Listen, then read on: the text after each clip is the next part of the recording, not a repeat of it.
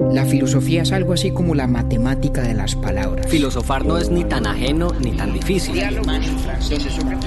Modo geométrico, Ahí tengo yo otra pregunta.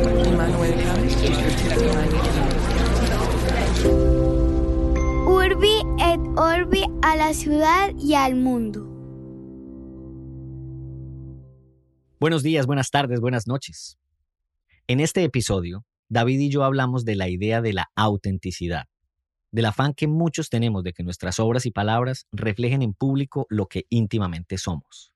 Nos atrevemos a sugerir la hipótesis de que la expectativa de autenticidad, de la que no está exento nadie, en algo explica el desenlace musical de la reciente saga de desamor de Shakira, tan conocida entre el público de habla hispana. Vernos en el espejo de su historia nos sirve para preguntar qué tan filosóficamente válida es nuestra manera de concebir la autenticidad.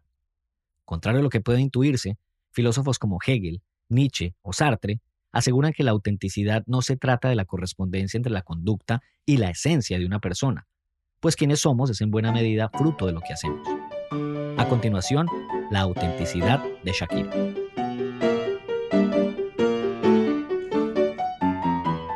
Se nos iba yendo la mano en el tiempo el episodio pasado, compañero. Muy buenas días, buenas, buenas Sí. noches. Sí, sí, sí, sí, señor. Ah. Se nos fue un poquito la mano. Quien, Eh, yo, yo al menos no pensaba que nos íbamos a entusiasmar tanto hablando de... Ah, pero, de- de- pero ¿y qué hacemos, pues? ah, pero los diálogos, genuino, fue genuino, pues. pues es que los diálogos nuestros no son, no son con guion. Y yo creo que ha sido un, un accidente o un hábito el que casi todos nuestros capítulos os- oscilen alrededor de la hora, pero el pasado nada, pues nos animamos y nos pasamos ese límite por la faja. ¿Qué Ah, Pero, hacemos? pero pues? quedó, quedó, quedó entretenido. Pues, al menos para nosotros. A mí por lo menos, Al menos para nosotros. al menos. Oiga, le tengo, le tengo un dato inútil pero divertido de un libro que usted y yo conocemos. Cuénteme, hombre. Ese libro se llama La Era del Vacío. Que hemos hablado por ahí de él, sí, que lo hemos comentado. De Gil Yo- Lipovetsky. Sí, yo creo que sí. Y si no lo hemos comentado, capaz que salía el baile hoy también porque, porque viene muy, muy a tino, muy a propósito. Pero es que fíjese que incluso el libro yo creo que sí viene a tino, pero es que me quedé fue pensando en la portada de ese libro. ¿Usted sabe quién sale en esa portada? O sea, ¿quién es esa mujer que sale en la portada en una foto a blanco y negro tomada por Andy Warhol y que se está depilando la axila? Ah, no, pero entonces, un momentico, un momentico. A ver, primero no sabía que la foto era de Andy Warhol. Sí, Segundo, para ser claros, estamos hablando, porque usted y yo tenemos la misma edición de la edición de Anagrama. De que Anagrama. es de Anagrama, que es una tapa como violeta, Sí. pues, ajá. Eso, eso. No, y no tengo ni idea quién es la que aparece ahí, quién es esa mujer, no sé. Ella em, se llama Bianca Jagger y fue esposa de Mick Jagger, de los Rolling Stones. Ah, No jodas. Y me causaron, me causó curiosidad. Le estoy tirando este dato y no del predivertido por dos razones. La primera, me causó curiosidad porque yo no sabía que ella es eh, nicaragüense. Pues. in- incluso ellos fueron a, en, en- en Nicaragua hubo un terremoto muy fuerte en los 70, ellos fueron, los dos, la pareja, recién casados, fueron a, a Nicaragua después de ese terremoto. Pero le digo es que, es que esa pareja fue también, digamos, muy comentada en su época y ella tiró una frase bien famosa en su momento, eh, comentando después de su divorcio eh, el matrimonio con Mick Jagger. Entonces ella dijo, y se hizo muy famoso eso en ese momento, ella dijo, mi matrimonio finalizó el día de mi boda. Ay, hueputa. Ah, Uy, eso sí es una estaca, pero. sí, sí, sí, es, es una vaina berraca. Ellos tienen una hija, de hecho, Jade Jagger se llama ella. Uy, bueno. Mm. Entonces- la- entonces la yo dije, hombre, se lo la va a tirar. Jagger. Se la voy a tirar al, al compañero porque, porque sí, chévere, la foto pues es de, de Warhol y ella, ella es activista, actriz y activista. Oiga, pero esa frase está demoledora. Ey, con esa puede uno, con esa sí puede uno romper el hielo en, en, en cualquier cóctel. No hablando del matrimonio Buah. de uno ni más faltaba, sino contando la historia de Bianca. Pero no sé, no sé si tenga el efecto de, de un inocente romper el hielo. Es un poco agresivo. Sí, un poco agreste. Pero mire, muy a propósito, de hecho, no, no- no tenía yo idea de esa historia, pero viene muy a propósito porque hoy queríamos hablar nosotros de, de un tema que es bien, bien importante y bien interesante, que es esta idea, esta noción de la autenticidad. Y yo he venido pensando en eso pues desde hace mucho tiempo, pero una muy reciente excusa que renovó mi interés en eso es una historia que no dista mucho de la que usted acaba de contar de, de esta señora y su, y su esposo Mick Jagger, que es la, la historia de Shakira, pues con, con su esposo Piqué. Sí. Creo que me atrevo a especular que todos los oyentes de este podcast, como casi todo hispanohablante al menos, debe estar más o menos enterado ¿De qué fue lo que de la pasó? historia. Pues ¿cierto? yo De yo me sumo a eso, pues creería yo que sí, es Sí. algo de, de pleno conocimiento, en términos, al menos en términos de titulares, de titulares. Eso le iba a decir, Eh. porque yo, yo no leo ese tipo de historias en las noticias, no me gusta, porque me, me parece un poquito impúdico como inmiscuirme de esa manera en la vida ajena, por muy figura pública que sea el personaje de Marras. Pero es que los titulares sobre, sobre esta historia de Shakira y su separación de Piqué pues son inevitables, ¿no? Donde uno Sí. vaya a ver, a leer cualquier cosa, encuentra alguna noticia al respecto. Y me puso a pensar esa historia en el tema de la autenticidad por la siguiente razón, Octi. Pues que la gente quiera saber de la vida de los célebres y famosos no tiene nada de novedoso, no tiene nada de misterioso.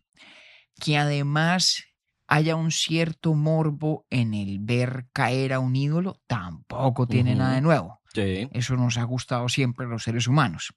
Eh, es una actitud, de hecho, que, que tiene su propia historia dentro de la filosofía, ¿no? Nietzsche habló mucho de eso y, y sobre todo criticó mucho esa actitud.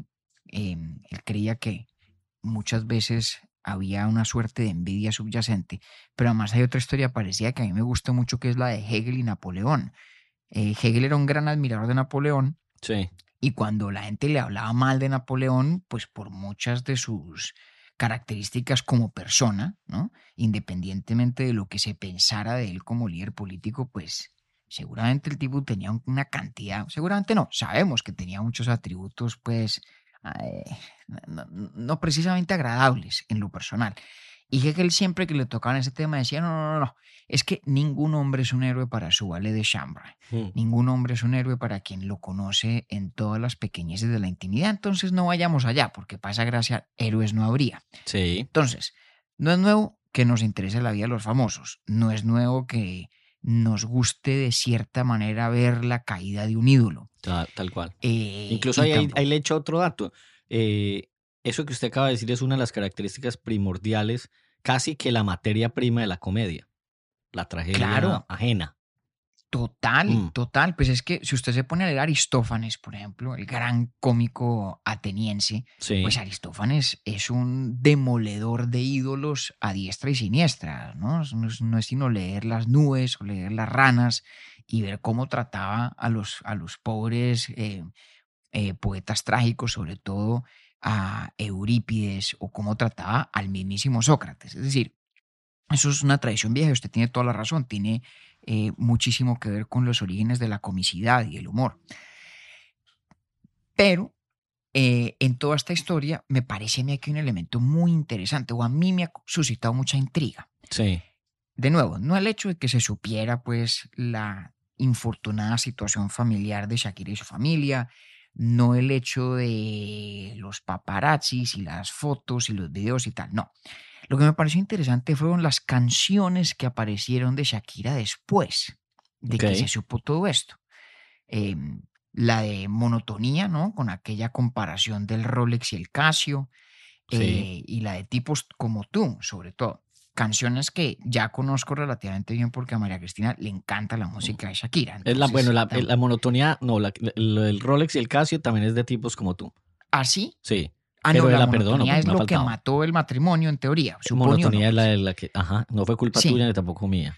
Exactamente. Eso. Aunque, aunque María Cristina el otro día me dijo que su lectura de esa canción es que el argumento de la monotonía es, eh, sería el argumento de Piqué. Digamos, está poniendo en boca de Piqué ese argumento. No sé yo. Ok. Pero no importa. Eh, el punto es que en esas canciones, Shakira hizo una cosa muy interesante, en mi opinión. Y es que cogió toda esta situación que yo me imagino em, que ella habría preferido conservar en privado de ser posible. Sí. Y al ver que se había hecho toda inevitable, irremediablemente pública, pues decidió, digamos, tomar el toro por los cuernos y salir a decir un poco lo que parece o cree uno realmente ella siente y piensa. Porque por lo menos la de tipos como tú es una canción, digamos, antipática, es una canción recriminatoria. Sí. Em, eso de sí eso no es nuevo tampoco, ¿no? Canciones Sí, de, canciones de, de- de despecho, despecho hay todas. Hombre, las que usted quiera. Sí. Eh, yo el otro día, le, le- le co- no sé si le había contado que una amiga nuestra, Inés Orozco, me hizo a mí caer en la cuenta de que tal vez la más agresiva, la más violenta de todas sea la del yo de Arroyo, que dice no te has muerto, ¿no? Lamentando el hecho de Ah, sí. que la destinataria de la canción Sufro mucho por saber que no te has muerto. Exactamente. Esa Sí, sí es ese más es dura todavía. es tremendo, tremenda frase. Pero lo que me parece singular de esta es que lo que en ella se dice, aunque hasta donde sé, no nombra a la persona de Piqué, el contexto de su publicación o de, de- de, pues, de- de- del, del- del release de la canción, ¿cierto? Sí. Delata de quién está hablando. Es decir, no es una canción de despecho que se refiere de manera fuerte a indeterminada persona, sino a, quien parece ser persona clarísima, que es hoy su ex esposo. ¿Y por qué me, me puso eso a mí a pensar, Octi? Porque me pareció una expresión muy nítida, muy nítida de la forma como vivimos esta idea de la autenticidad. Y me explico un poquito. Em, esta noción del ser auténtico, del ser quien realmente uno es, es una noción característicamente moderna. De hecho, uno de los primeros pensadores que se ocupó, digamos, repetida y muy acuciosamente de esa noción fue Rousseau. Rousseau era un tipo preocupadísimo por sí mismo. hay, un, hay un libro de Rousseau que a mí me encanta que se llama Rousseau, juez de Jean-Jacques, que es ah, el nombre de sí? Rousseau. ¿sí? Em, y parte de lo que es así de larguito como el Emilio para meterlo en la lista de libros que no voy a no, leer. No, no, no, no, no, no, no, no, ah, es tan como el Emilio. Ese no. lo puedo poner, o sea, es como el contrato social. Exacto. Eh, Un poquito, no tan corto tampoco, pero Oh, más ah. o menos. Pero fíjese que Rousseau, en muchos de sus escritos, incluso ese que es sobre sí mismo, Sí. tiene una preocupación constante por la autenticidad, por cómo se hace posible que en sociedad uno pueda ser quien realmente es. Es decir, que uno pueda hablar y actuar de una manera que coincida con lo que fundamental, esencialmente uno es. O sea, su persona pública coincida con la esencia misma. Ok. Digámoslo O sea, así. ¿cómo lo correcto, plantea Rousseau? Correcto. Así. correcto. menos. Pero, pero digamos, para no, para no irnos por el laberinto de Rousseau, algún día volvemos a él. Ah, ok. Lo importante es que nosotros, mm, llamémoslo con ese vocablo o no, el Ujú. vocablo de la autenticidad, Sí. creo que en general vivimos en un, en un ambiente cultural de altísimas exigencias de exactamente eso, de De autenticidad. autenticidad. De acuerdo. de ser uno públicamente fiel a lo que uno cree que uno íntimamente es. Y esa idea de la autenticidad la ve usted manifiesta en muchas cosas, muchísimas cosas. Por ejemplo, em, el afán de expresión. Sí. No es del todo gratuito que usted haya mencionado a nuestro, a nuestro amigo Lipovetsky, porque hay una cosita que dice Lipovetsky que a mí me parece muy, muy, muy interesante. Cuando describe pues, lo que él llama la sociedad posmoderna, dice que una de las cosas que la caracteriza es esta idea de la expresión gratuita. Y él la, llama- él la describe así, la primacía del acto de comunicación sobre la naturaleza de lo comunicado. Ah, sí, eso es una maravilla. ¿sí? La comunicación sin objetivo ni público, el emisor convertido en el principal receptor. Y, el, y la, Que- y sí, porque la. Repítame eso que me enredé. La comunicación sin objetivo ni público, Exacto. el emisor convertido en el principal receptor. La comunicación es, importa en sí misma. Exactamente. El afán de expresar, el afán de decir cosas y de hacer cosas. Pero ojo, esta idea de que uno se expresa, digamos, dirigiéndose a un público que en primerísima instancia es uno mismo, Sí. es, creo yo, digamos, una forma de vivir este afán de la autenticidad, este deseo de uno ser en público o públicamente lo que uno íntimamente cree que es o quisiera ser. Porque entre otras, cuando decimos ser en público no significa literalmente en público como cuando lo pasan uno al frente del salón a presentar algo, ¿no? O en una tarima de un teatro. Significa todo lo que ocurra en el dominio de lo público entendido como el dominio que está en principio al acceso de otros, Sí. ¿cierto? Y lo que usted escribe, lo que usted dice, lo que usted hace, en ese sentido está todo dentro del mundo de lo público, aunque no lo haga, digamos, desde un atril o desde una tarima. De acuerdo.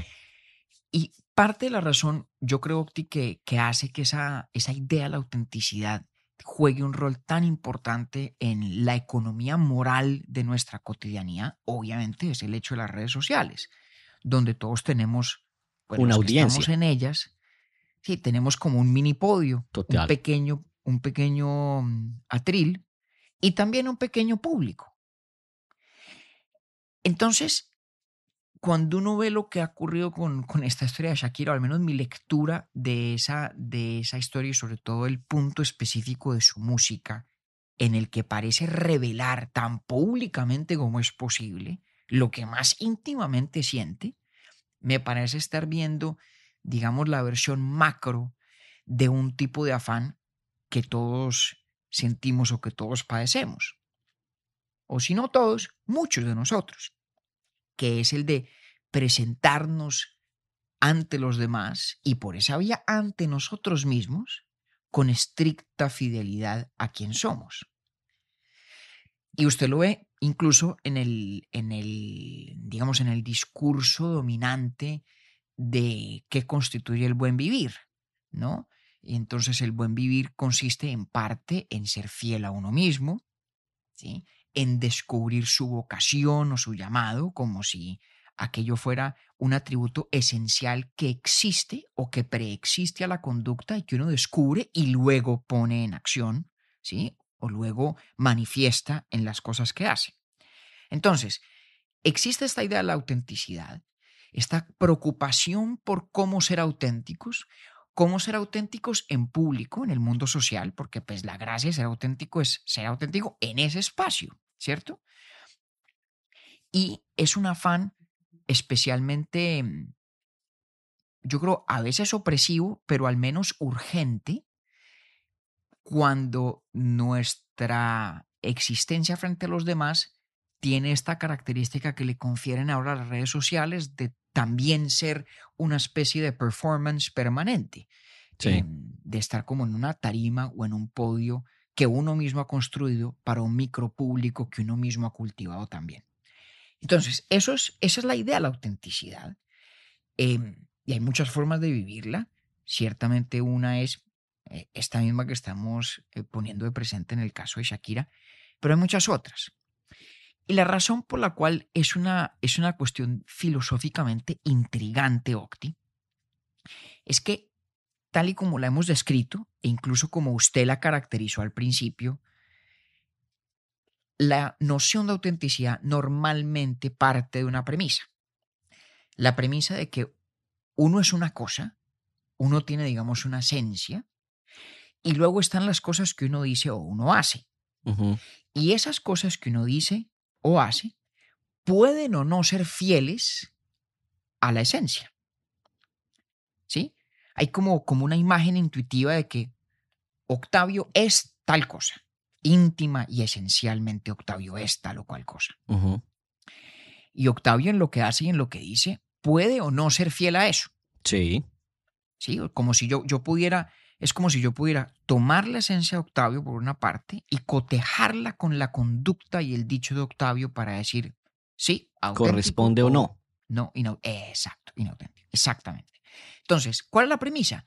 La premisa es que hay una especie de interioridad, una especie de esencia interior que es escindible de, independiente de la conducta y el obrar y el hablar, ¿no? Lo que uno dice y lo que uno hace.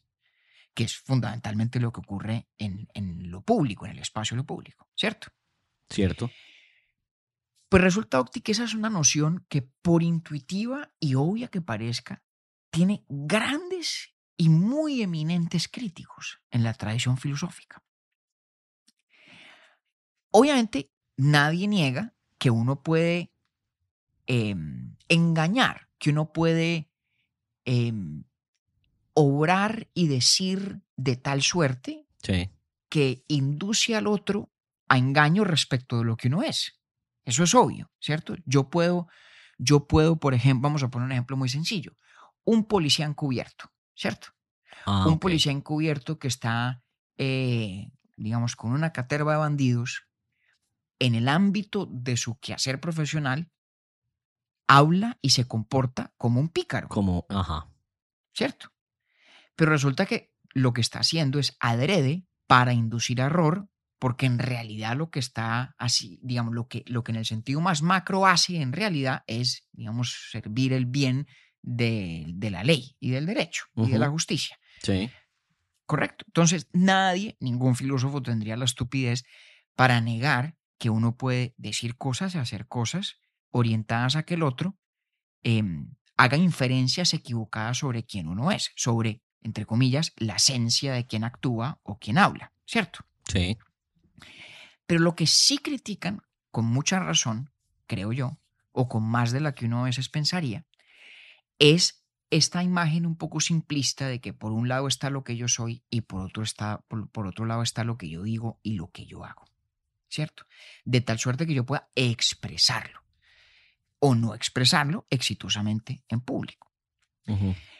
Y hay filósofos como Nietzsche, como Hegel, como Sartre, por ejemplo, que insisten en una cosa que a mí me parece bien importante, Octi, y es la idea de que quien uno es, en el fondo, se reduce a lo que uno dice y lo que uno hace. Ah. Y que cuando uno obra ah, y cuando uno habla, uno está, digamos, constituyéndose a sí mismo. No está simplemente expresando, fiel o no, a su esencia, ¿no? de manera auténtica o inauténtica, Sí. sino que está constituyéndose, Wow. está forjando, porque no hay esencia que anteceda a la conducta. La conducta misma es el ser, según esta postura. Exactamente. Lo es. que uno hace es expresión de lo que uno es, porque lo que uno es es lo que se manifiesta en lo que uno hace. Y en esa. mm, En, e- en ese concepto, ¿consideran la esencia de alguna manera o, o no? Lo, lo pregunto es, no sé, Sartre llega a decir como no hay otra forma de demostrar aquello de lo que se compone la esencia que mediante el actuar el decir o, e- o eso no está dentro de la ecuación. No sé si soy claro Mm. ahí. Sí, muy buena pregunta. Pues ahí depende del filósofo en cuestión. Ok. Por lo menos en mi lectura, yo creo que Nietzsche, por ejemplo, conserva cierta noción de esencia. Nietzsche habla de los seres humanos como si pertenecieran a ciertos tipos que tienen más o menos unos rasgos innatos y característicos, y parte de la razón por la cual Nietzsche critica tan, tan arduamente lo que podríamos llamar la moral judio-cristiana es precisamente porque busca imponer unos patrones de conducta sin tener ninguna consideración por el hecho de que hay tipos de Ajá, personalidad que no están hechos para esos patrones de conducta, ¿no? Sí. como lo dice muy famosamente en la genealogía de la moral, dice usted no le puede pedir a un ave de rapiña que se comporte como un cordero. ¿sí? Entonces Nietzsche sí conserva ciertas nociones de, de- de esencia, una De esencia. versión de la idea de esencia.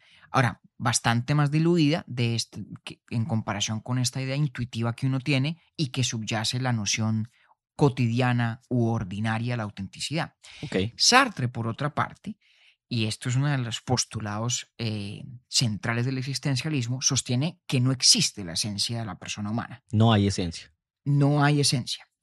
no la hay. Ujú. No hay esencia en lo absoluto.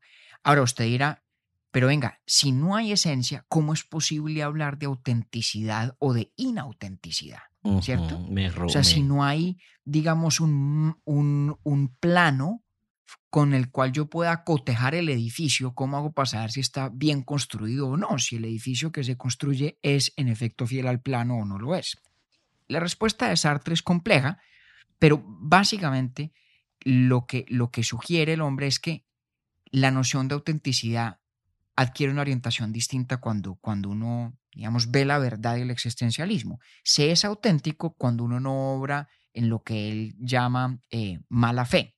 Ahora, mala fe en el caso de Sartre no, no es lo mismo que cuando uno dice que, que alguien hace algo de mala fe, es decir, con una intención malévola. No, la mala fe más, básicamente es, digamos, inducirse a autoengaño respecto de ciertas verdades de fondo de uno mismo. ¿Cuáles son esas verdades de fondo? Que no tengo esencia, que mi existencia es absolutamente gratuita, como dice él en francés, de trop, em, y digamos que, que entre mí y los demás hay un abismo insalvable que nos separa, etcétera, etcétera. Algún día que hagamos un capítulo sobre Sartre y el existencialismo, podemos profundizar en eso, pero no, no desaparece la noción de autenticidad, sino que cambia de lugar.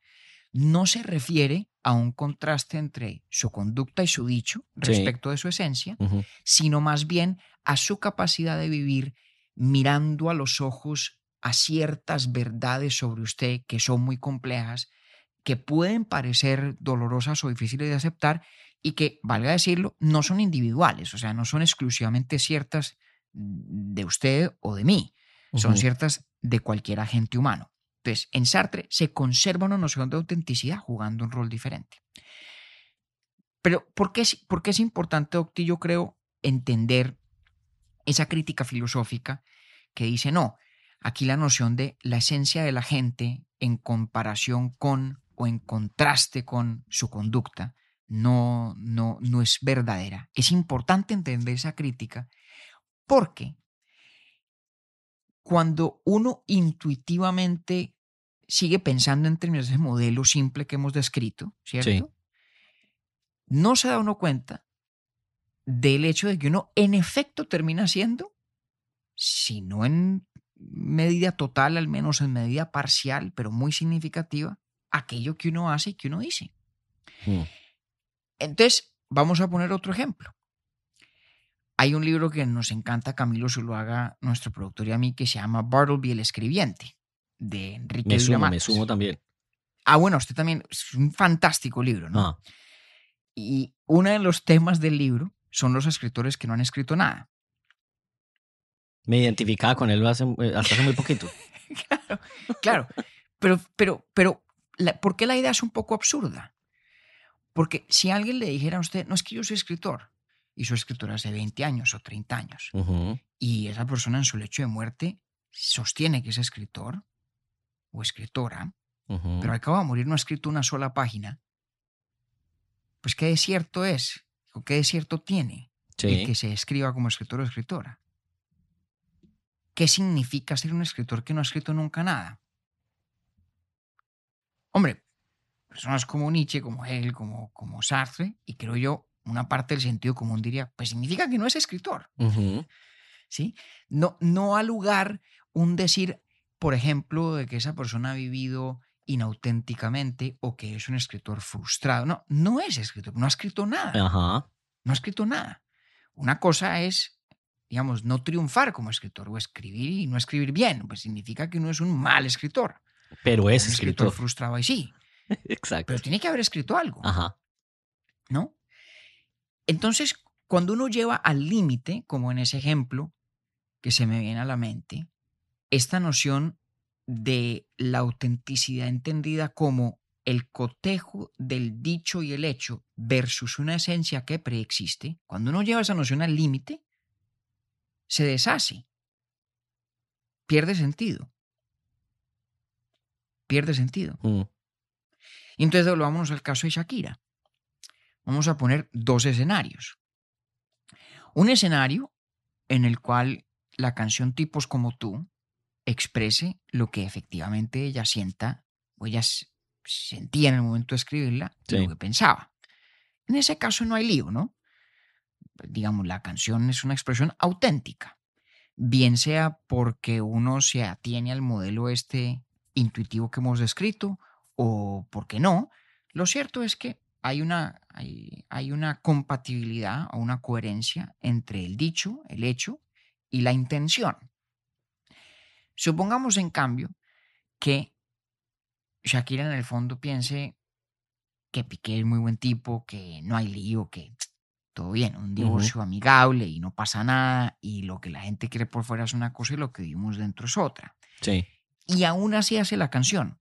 Sí. Ahora, es una canción que la inmensa mayoría de los que la hemos escuchado, pues terminamos haciendo la inferencia de que se refiere a Piqué. Es una canción que no lo deja el bien parado. Sí, sí, sí. Y si Piqué fuera a reclamarle a Shakira y le dijera, oye, ven, ¿cómo se te ocurre hacer esa canción diciendo todo eso? Cuando nuestro divorcio es una cosa amigable, tranquila, muy distinta de lo que la gente está hablando. Sí. Si Shakira le dijera, no, no, no, hombre, solamente la canción, ¿no? Tú sabes que aquí nos entendemos, estamos de acuerdo, esto es una cosa tranquila. Ah, eso de la canción era una cosa ahí como por mamar gallo. Habría algo, habría algo ahí que no cuadra, ¿no? Claro. Habría algo ahí que no cuadra. ¿Y por qué no cuadra? Porque la fuerza de lo que uno dice y lo que uno hace es tal como revelación de lo que uno en efecto es, que pretender esconderse de lo que uno ha dicho y de lo que uno ha hecho amparado en una supuesta esencia que aquello no revela, Sí. es una excusa muy pobre y muy difícil de aceptar. Eso Incluso se la más- cambio. Imagínese usted exactamente la situación opuesta. Y es que Shakira, en lugar de hacer esta canción, hiciera una en donde dijera que el amor es lo mejor que ha pasado en su vida y que todo es color de rosa, pasando por las circunstancias que estaba pasando. Sí. Es, la- es el mismo ejemplo, pero al contrario. Y lo que pienso, y, y se lo digo, es porque el tema de la autenticidad me queda sonando bastante en términos de la audiencia, pero yo sé que usted va, a ir para allá más adelante, entonces hágale, hágale todo bien. No, pero, pero es, es cierto, digamos, cualquiera que sea el mensaje que, que dé Shakira en la canción, si, si en un diálogo íntimo sostuviera ella que la canción no expresa lo que pues evidentemente expresa en el sentido público de sus palabras, habría algo difícil de aceptar. Esa es como la excusa tan, tan, tan difícil de, de dar por verdadera de cuando alguien le hace a uno una cosa pues harta, fea, le dice, no, no, es que no fue mi intención. Hombre, a veces eso es cierto, a veces lo es, pero a veces no. Y uno como que intuye cuando no lo es y, y se vuelve muy difícil en esos casos aceptar que un, una cosa que alguien dice o que alguien hace no es No es, no corresponde a su intención. Exactamente, exactamente.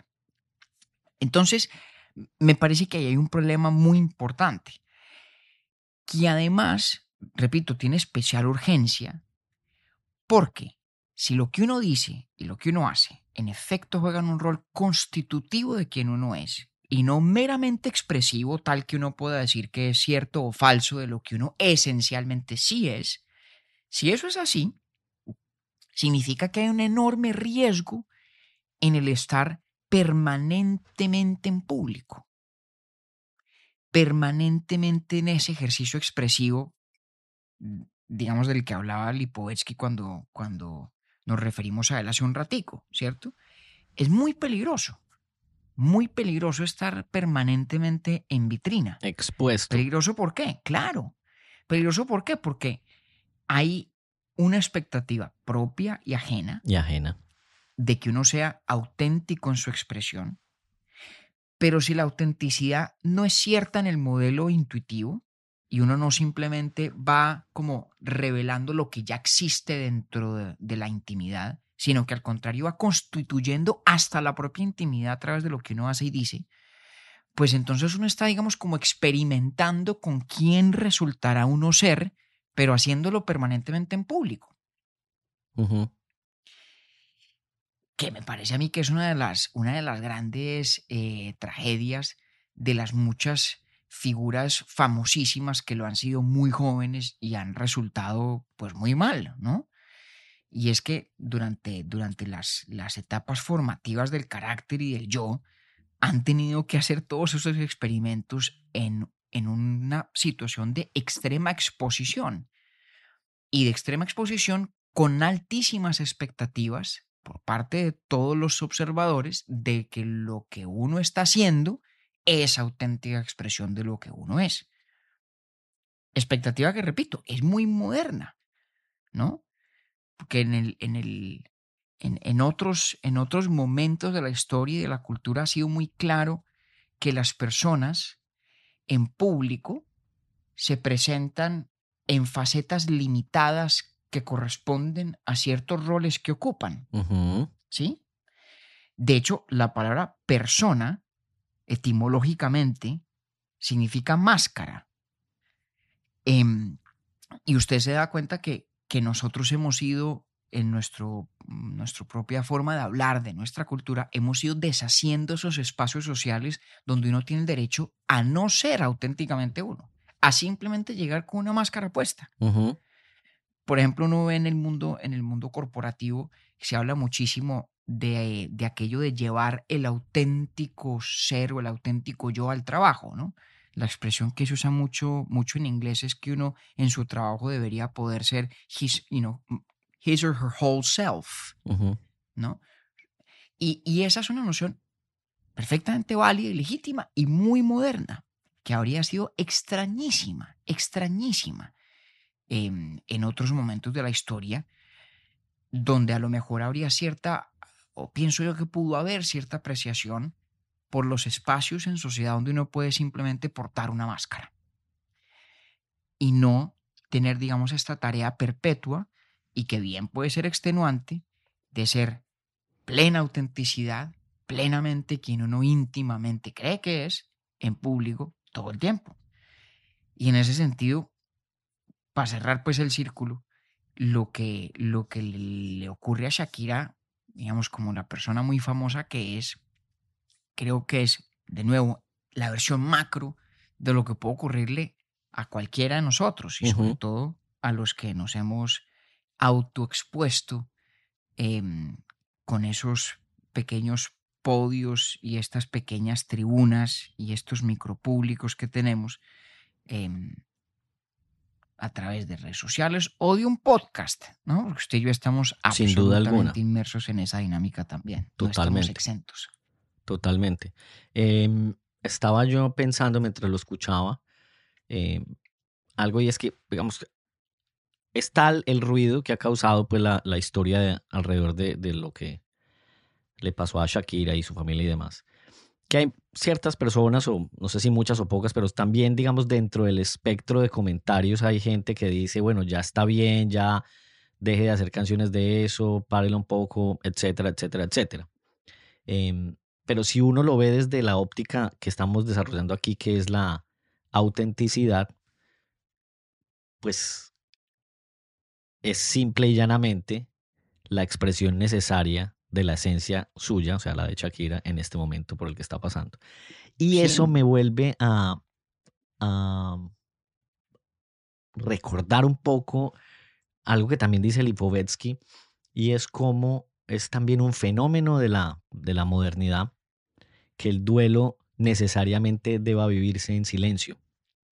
Es como que una característica que, que ha empezado a, a ser parte de nuestra pues, de nuestra cultura em, y que casi que entonces ya no es aceptado expresar em, bastante dolor cuando así se siente.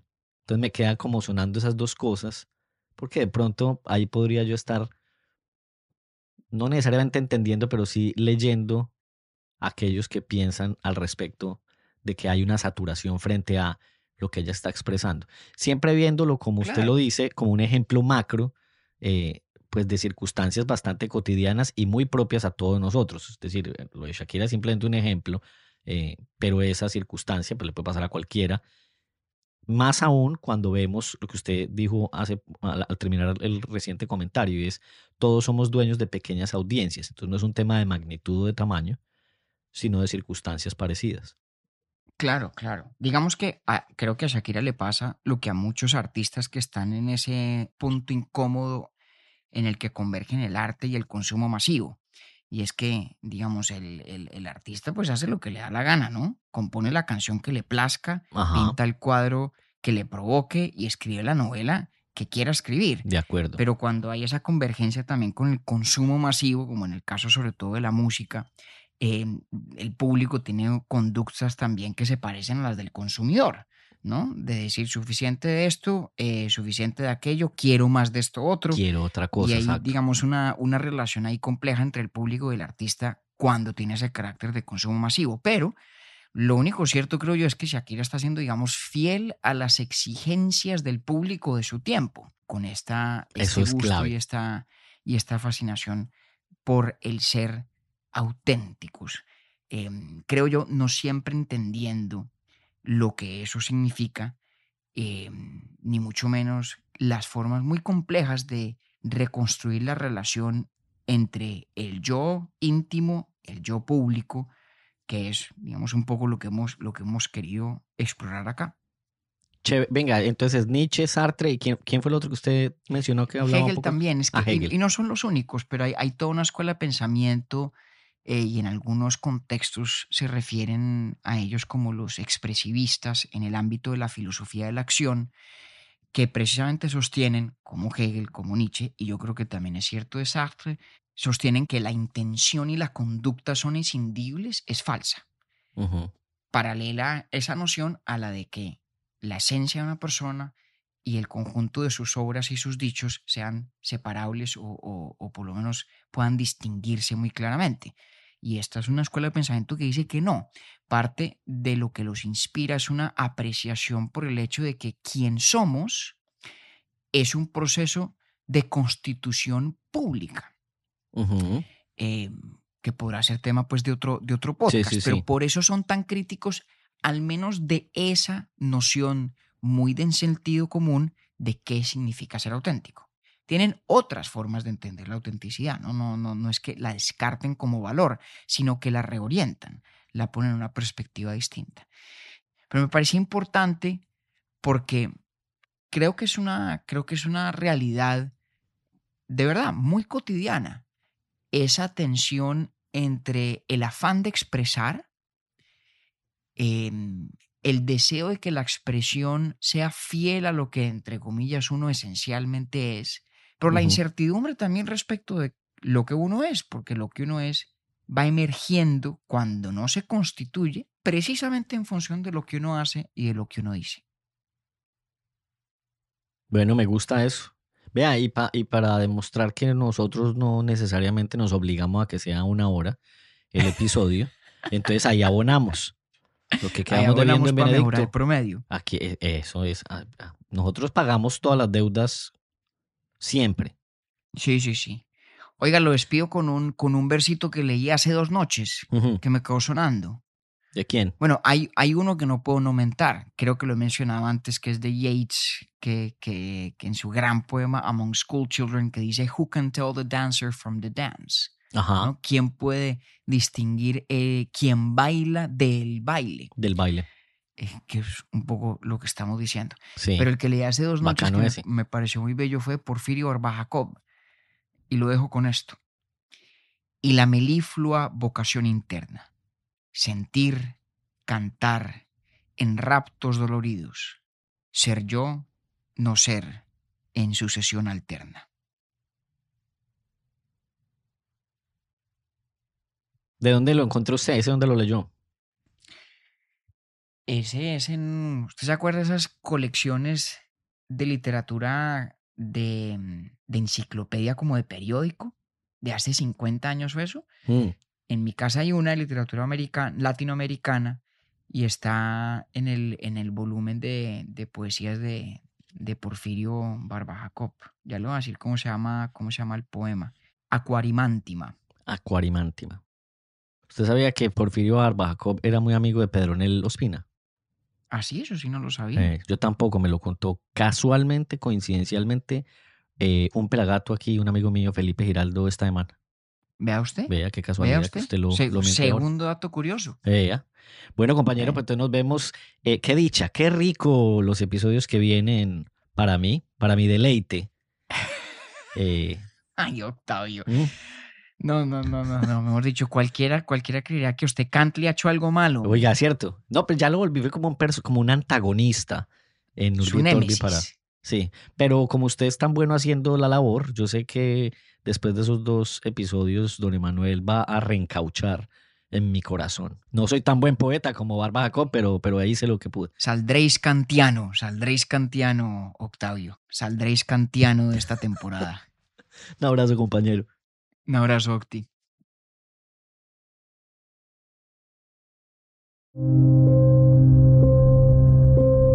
Urbi et Orbi es producido por Bielo Media, con la música original de Felipe Durán, la coordinación general de Camilo Zuluaga y la dirección creativa de María Cristina Pimiento. Agradecemos especialmente a Luchi y Titín por la voz del cabezote y nuestro logo. Nosotros somos David Zuluaga y Octavio Galvis. Feliz día, feliz tarde o feliz noche.